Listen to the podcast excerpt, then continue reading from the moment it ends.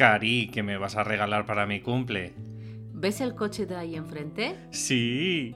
Pues una aspiradora del mismo color.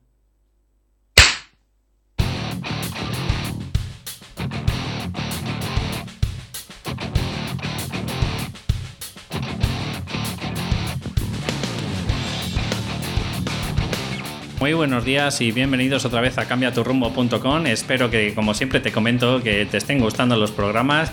Como no puede ser de otra forma, quiero ayudarte.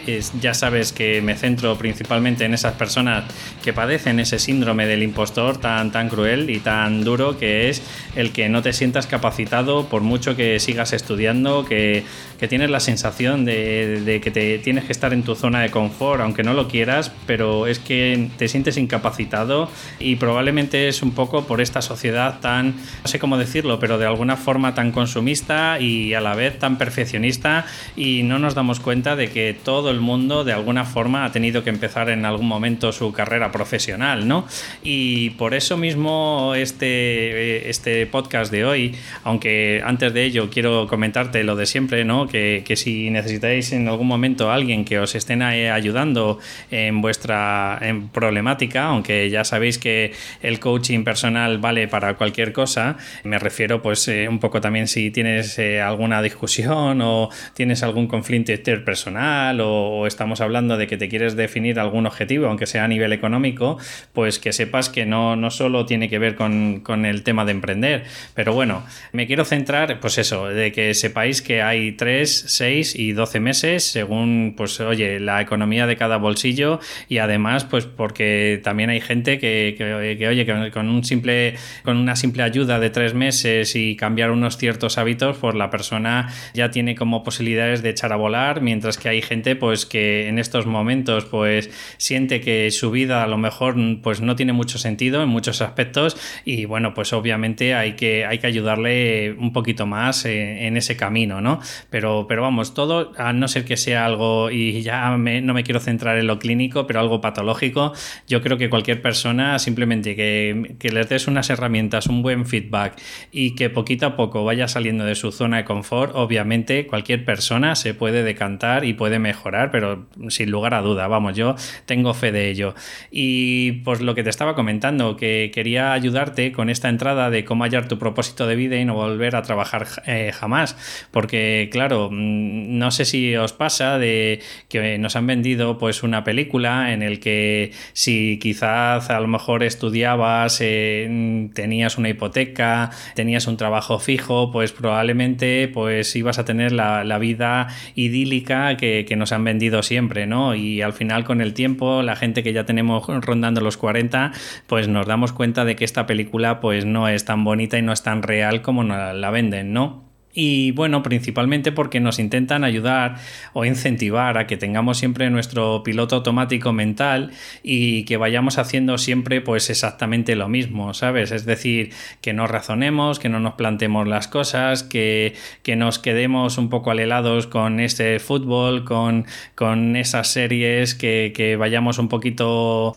curándonos ese dolor ¿no? que tenemos de, no sentirnos satisfechos, pero ¿qué es lo que ocurre? Pues luego la triste realidad que es que cada lunes pues tenemos cara de lunes y nunca mejor dicho y encima tienes la sensación de que cada semana se va dilatando más y más hasta convertirse pues en la cara de vinagre que vamos a tener siempre, ¿no? Entonces, en la medida de lo posible lo que te intento transmitir con todos estos podcasts es que pues de alguna forma reniegues, te conviertas en ese guerrero que tienes dentro de ti y que de alguna forma no estés dispuesto a, tener, a, ser un poco más rebelde quizás, pues a la hora de, plantearte tu vida, que no tienes que por qué aceptar lo que tienes. Eh, o sea, es decir, si tienes una hipoteca, pues no te queda más remedio de pagarla, ¿no? Pero yo soy partidario de que si tienes un sueño, pues vete a por él. Y si no funciona la primera, pues eh, pruébalo 255 mil millones de veces más. Pero en definitiva, no te quedes parado, porque si no, esa cara de vinagre al final se convierte en pues tu cara tu máscara que, vas a tener hasta el día del juicio final, ¿no? Pero bueno, en definitiva, lo, lo, que quiero darte a entender con todo esto es que sabes perfectamente, porque ya te lo he comentado otras veces, que puedes tener muchas enfermedades asociadas por, por no enfrentarte a una situación de no sentirte realizado en tu puesto de trabajo, como te he comentado, que es el síndrome de burnout o la alopecia o la gastroenteritis o incluso pues como gente que conozco que tiene ansiedad generalizada, ¿no? No, no me quiero poner melodramático, pero lo único que quiero preguntarte es eh, cómo tienes que comunicarte el cuerpo que hemos venido a hacer algo que por, por los demás y, y, de alguna forma que no estás haciendo actualmente, ¿no? Entonces, eh, quiero de alguna forma, eh, dicho después de estas enfermedades que, puedes tener bastante chungas, por decirlo de alguna forma, ¿vale? Quiero explicarte cómo puedes llegar a saber cuál es tu propósito de vida. Hay cuatro palos, hay cuatro mm, pilares en el que tienes que tener muy claro, porque si no lo sabes, fíjate, hay un 40% de nuestro día a día porque el otro 40% te tiras durmiendo, pero hay un 40% casi que te tiras trabajando. Entonces eh, no es moco de pavo y, quiero ayudarte de alguna forma con, esta idea que te quiero transmitir a que mm, tienes que, en definitiva, ser consciente de si eh, actualmente, o sea, tienes que tomar una decisión, aunque sea dilatada en el tiempo, o sea, no te digo que tengas que ser de hoy para mañana, pero tienes que tener pues, eh, pues eso, una decisión en el que qué vas a hacer con tu vida. Y yo te voy a dar unos parámetros ahora para saber si de verdad em, vas a tener un propósito de vida dentro de la empresa en la que estás o dentro del puesto de trabajo en el que estás. Y si no es así pues entonces es cuando de verdad tienes que, planteártelo. Mira mm, esto está sacado del octavo hábito de la efectividad a la, grandeza, a la grandeza de Stephen Covey. Y quiero transmitírtelo porque para mí de verdad es súper potente y a mí me dio un un mapa, me dio un mapa de ruta para saber si, si, de verdad iba a ser feliz en donde estaba o no. Lo divide, como te digo, en cuatro palos o en cuatro pilares y hace una asemejación entre el cuerpo humano y el, el, nivel de calidad o el nivel de eh, realización dentro de un puesto de trabajo. Entonces, el, el pilar principal, que es en el que muchas de las empresas se centran, se centran las que, las que llegan a este punto, porque hay gente que ni siquiera lo tiene, que se centran, él, él le llama el nombre de enamorar a tu cuerpo.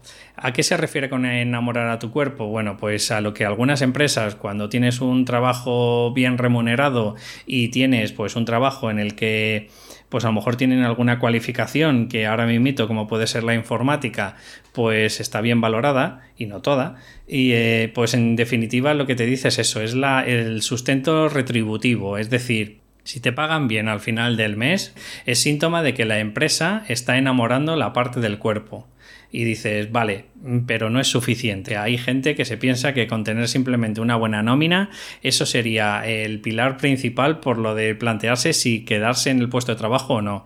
Yo te doy mi opinión, te doy eh, estos eh, pues, parámetros que, que te recomienda Covey, que sabéis que es un gurú del desarrollo personal y bueno, pues tú te planteas de verdad eh, cuáles son los que tienes, pero, pero vamos, yo creo que a medida que vaya avanzando te darás cuenta de, vamos, que yo creo que casi ninguna empresa española los cumple. El segundo punto es enamorar a tu corazón.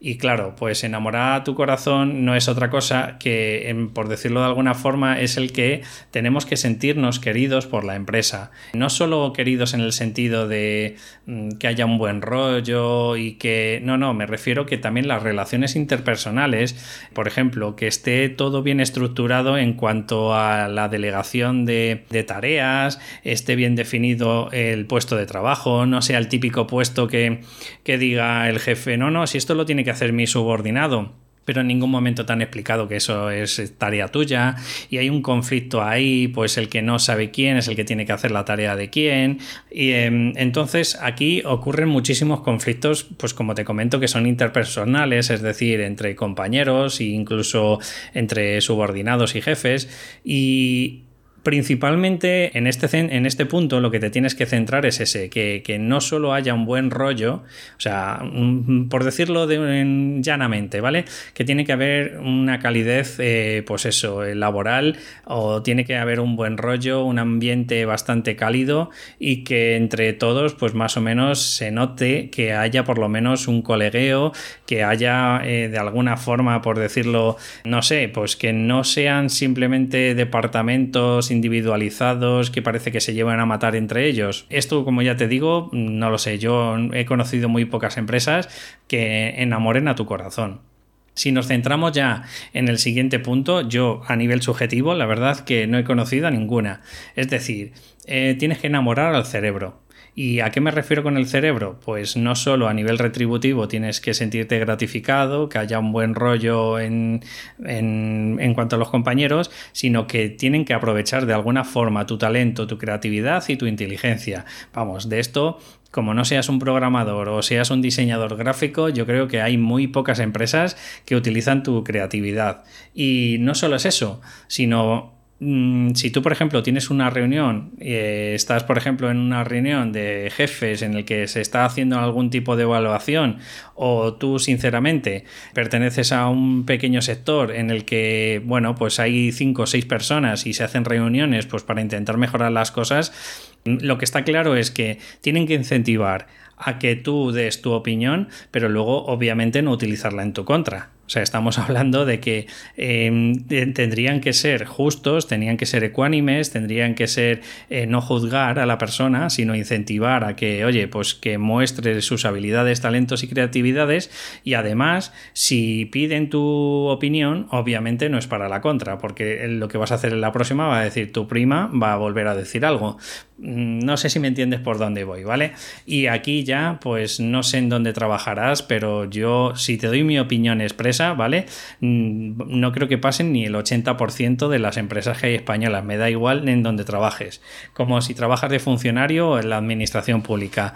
Y más ahí que parece como un trabajo mucho más vertical y es porque lo digo yo y punto. El último punto o el último pilar se llama, um, dice de, enamorar al alma, pero tiene doble significado o doble vertiente. Por un lado, tienes que interpretar y tienes que entender el significado de lo que estás haciendo, es decir, si tú eres un burócrata en el que simplemente estás cogiendo tal folleto y, lo tienes que hacer por triplicado y además tienes que hacer no sé qué historias más, pues obviamente yo creo que no le vas a encontrar mucho significado al trabajo que estás haciendo. Ahora, yo qué sé, o imagínate que trabajas para una empresa en el que estás en una fábrica, ¿no? Y pues mucha gente lo que hacen de recursos humanos es coger e ir cambiando de puesto a la gente, pues para que al final del todo pues oye, de vez en cuando estés al final y le encuentres un sentido, una interpretación a lo que está haciendo a nivel holístico tu empresa. Imaginaros una fábrica de coches, pues si te ponen al final, que es el que está limpiando los cristales y está dándole eh, la última cera al coche, pues para que salga bonito y precioso, pues ahí sí le encuentras un significado, ¿vale? O si eres un programador en el que tú estás escribiendo tu programación y oye, pues gracias a ti está funcionando la página de una determinada manera para que vaya más rápida o tal, pues joder, pues te sientes mucho más realizado. Pero en definitiva, normalmente en las empresas que yo he conocido, la verdad que pocas te ayudan a, encontrar un significado a lo que estás haciendo. Y por último, subpunto, por decirlo de alguna forma, es que tienen que ir eh, los valores de la empresa acorde con los valores tuyos, que ahí ya, mm, pues, ¿qué quieres que te diga? Pero probablemente no creo que, los cumpla nadie. ¿Por qué digo esto? Pues porque no sé si te ha pasado a ti, pero yo sí he estado en empresas que, que brindan y te dan a entender como que tienen una serie de valores que para mí, bajo ningún concepto, luego esos valores, o sea, una cosa es que estén los valores en papel y otra cosa es que luego esos valores los lleven a rajatabla. O sea, es decir, yo puedo entender que hay ciertas empresas que, prima la calidad, pero si luego resulta que te hacen cientos de unidades como churros y, lo único que prima es que se hagan, que bajen los tiempos, por ejemplo, en una fábrica, pues dudo muchísimo que sean congruentes una cosa con otra. O si yo, por ejemplo, imagínate que una empresa te dice, no sé, en seguridad, cero accidentes laborales, pero si vuelvo a decirte que si luego intentan bajar los tiempos todo el rato, pues obviamente Mm, es que no es equilibrado, porque a, mayor bajar tiempos en producción, eh, a no ser que tengas, vamos, la releche de una empresa y que esté protocolo, mm, que tenga un protocolo todo lo que tengas que hacer, obviamente eso nunca se va a mejorar. O por ejemplo, imagínate si tú eres muy sensible, esto eh, por favor es un ejemplo, ¿vale? Eres muy sensible, pero tú estás de no sé por decirlo, de sensible me refiero con los animales y de pronto estás de carnicero, pues obviamente nunca te vas a sentir realizado o me da igual que trabajas en una ONG pero de pronto empiezas a ver cosas, aberraciones que, que no, no tendrían que ser normales. Creo que tienes que tener bien claro en qué eres bueno, sea, tienes que darle una vuelta y todo el mundo tenemos algo. Yo habrá mejores podcaster, habrá mejor coach, eh, habrá mejores formas de, de, decir las cosas que te gustan, pero bueno, tengo una forma de decirlo y si me estás escuchando es porque de alguna forma te gusta lo que estoy transmitiendo. Entonces, ten muy claro de verdad en qué eres bueno Déjate de ser humilde, déjate de, de sentir que, que, no eres nada bueno, porque todo el mundo tenemos algo, aunque sea en tu justa medida, no, no te centres en los demás. Segundo, ¿qué es lo que te gusta? Porque hay gente que de verdad que ni siquiera se ha parado a pensar qué es lo que te apasiona. Mira los hobbies que tienes, mira las cosas que cotidianamente estás haciendo. Yo, por ejemplo, no paro de leer libros de coaching o me hago algún que otro curso o de marketing y demás, pero de verdad tienes que mirarte introspectivamente dentro de ti y tienes que plantearte qué es lo que te gusta, porque no todo creo que te gusta. Luego, obviamente tienes que cruzarlo con qué es lo que la gente necesita. Por ejemplo, yo ya te puse un ejemplo en anteriores podcasts que yo probé empezando con la psicología deportiva y a día de hoy yo, mi opinión subjetiva completa es que mm, a día de hoy eh, España, no sé que sean equipos de primera división y demás, la gente no necesita un coach eh, o un psicólogo deportivo, pues porque o ya creen que saben todo o, les cuesta mucho pues aceptar unas pautas nuevas. Y por último, tienes que saber cuánta gente está dispuesta a pagar por ello, porque de verdad no te centres en, en que todos tus colegas te dirían que sí, que sí, que oye, cómo mola mucho lo que estás haciendo, ¿vale? Y luego te das, y con perdón, la leche de tu vida. ¿Por qué? Pues porque la gente al final no está dispuesto a pagarlo. Si tú estás, no sé, imaginando o, diciendo que te apasiona, pues como te estoy diciendo yo mi ejemplo, ¿no? Lo de psicólogo deportivo, pero si luego la gente no está dispuesta a pagarte 40 euros más o menos, que era lo que eh, rondaba un psicólogo deportivo, porque considera de que ya todas las técnicas, pues con leerse un libro ya es suficiente, pues eso es lo que quiero que te plantees. Antes de tirarte a la piscina, ten bien claro si la gente está dispuesta a pagarlo. ¿Y cómo lo puedes indagar? Por ejemplo, ¿cómo puedes buscar en internet o tal? Pues exactamente lo mismo. Busca, por ejemplo, en LinkedIn, a ver si hay alguien que de verdad tiene el currículum que tú deseas. Eh, busca a ver si hay alguna página web de la terapia que tú necesitas o que quieres hacer. En definitiva, de verdad, haz un poco de ingeniería inversa y vete averiguando si, por ejemplo, yo en mi caso, cuando ya vi que de psicólogos había muy pocos deportivos, o por lo menos yo eso encontré, pero de coach hay un montón. Entonces, aparte de que al final me he dado cuenta que gracias a eso he, he, encontrado una cosa que me apasiona mucho más, pues te digo lo mismo a ti, investiga, comprueba y estas cuatro patas eh, pues te pueden dar una clara mm, realidad de cómo está el mercado al día de hoy. Y lo que sí te aconsejo es eso, que mm, como a mí me pasó con la psicología deportiva, no abras camino porque te cuesta muchísimo. Mm, simplemente sé diferente, sé tú mismo y coge el camino que muchos ya han hecho. Espero que te haya gustado el podcast de hoy y como siempre te digo, pues que por fin me des una valoración de 5 estrellas en iTunes o una reseña para que me ayude a posicionar y por otro lado, de la misma forma, pues a través de iVox, pues si puedes me pones un me gusta o un comentario pues para que poquito a poco vayan posicionando el programa. Espero que te haya ayudado, como no puede ser de otra forma o intento de verdad transmitirte y como siempre te digo, un abrazo y nos escuchamos en el próximo programa. Hasta luego.